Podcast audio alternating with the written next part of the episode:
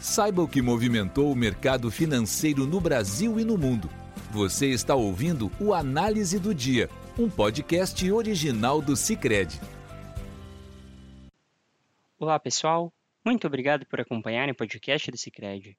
Aqui quem fala é Arthur Ongarato, da equipe de análise econômica. E vamos comentar os principais fatores que movimentaram o mercado aqui no Brasil e no mundo. Na Europa, a semana iniciou com as bolsas próximas à estabilidade, com dados de atividade mais fracos do que o esperado na Alemanha. Investidores também acompanham o Fórum sobre Bancos Centrais, em Portugal, iniciado hoje.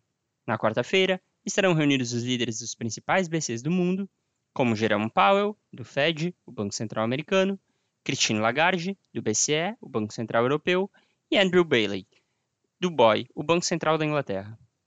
No campo de indicadores, o índice, o índice de sentimentos das empresas da Alemanha caiu de 91,5 pontos em maio para 88,5 pontos em junho, segundo o Instituto Alemão IFO, um recuo maior do que esperavam analistas, que previam um índice em 90,6 pontos neste mês. Segundo o presidente do IFO, a fraqueza no setor manufatureiro está levando a economia alemã para águas turbulentas.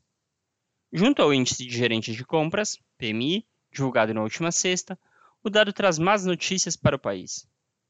Neste contexto, o índice europeu Stock 600 caiu 0,08%.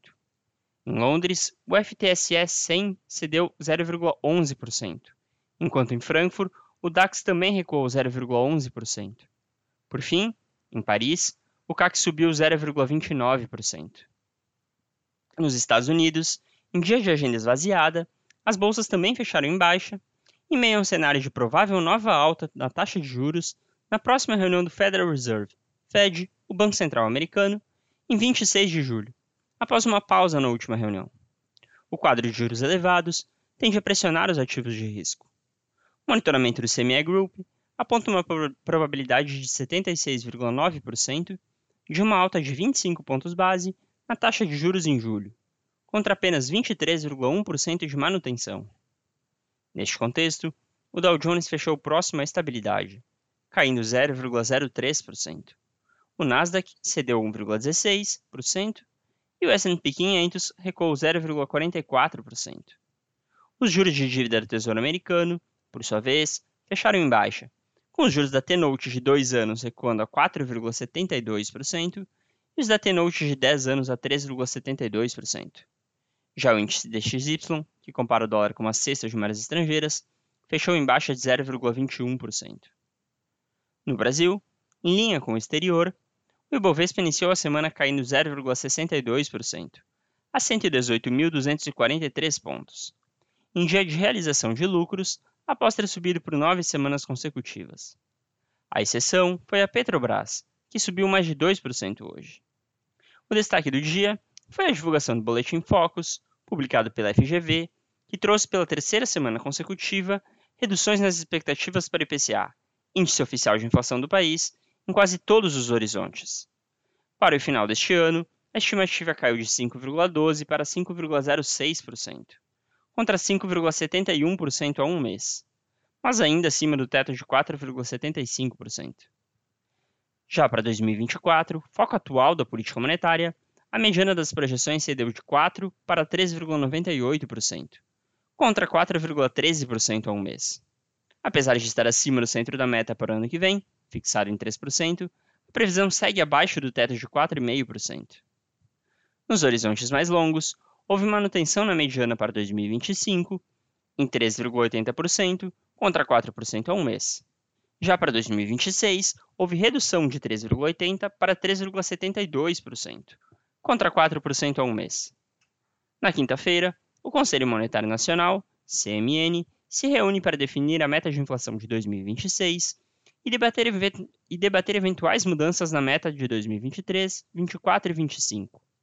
A expectativa do mercado é de que as atuais metas sejam mantidas.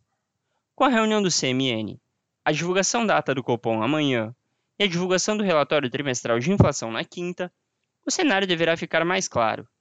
Em nossa avaliação, com o cenário de inflação se mostrando agora mais benigno, o início do ciclo de cortes de juros deve, deverá ocorrer em setembro, com a taxa básica de juros chegando a 12,25% ao final de 2023.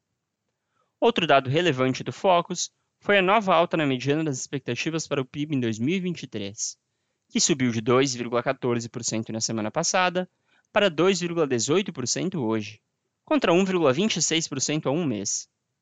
Já a expectativa para o PIB de 2024, que havia caído nas últimas duas semanas, subiu levemente, de 1,20% para 1,22%, contra 1,30% há um mês.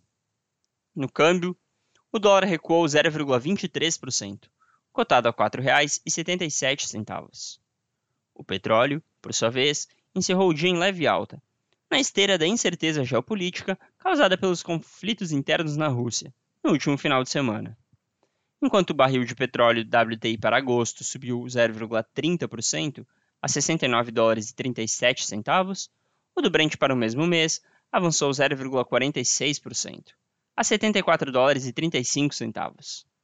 Já as taxas dos contratos de depósito interfinanceiro, DI, fecharam em baixa no horizonte mais longo.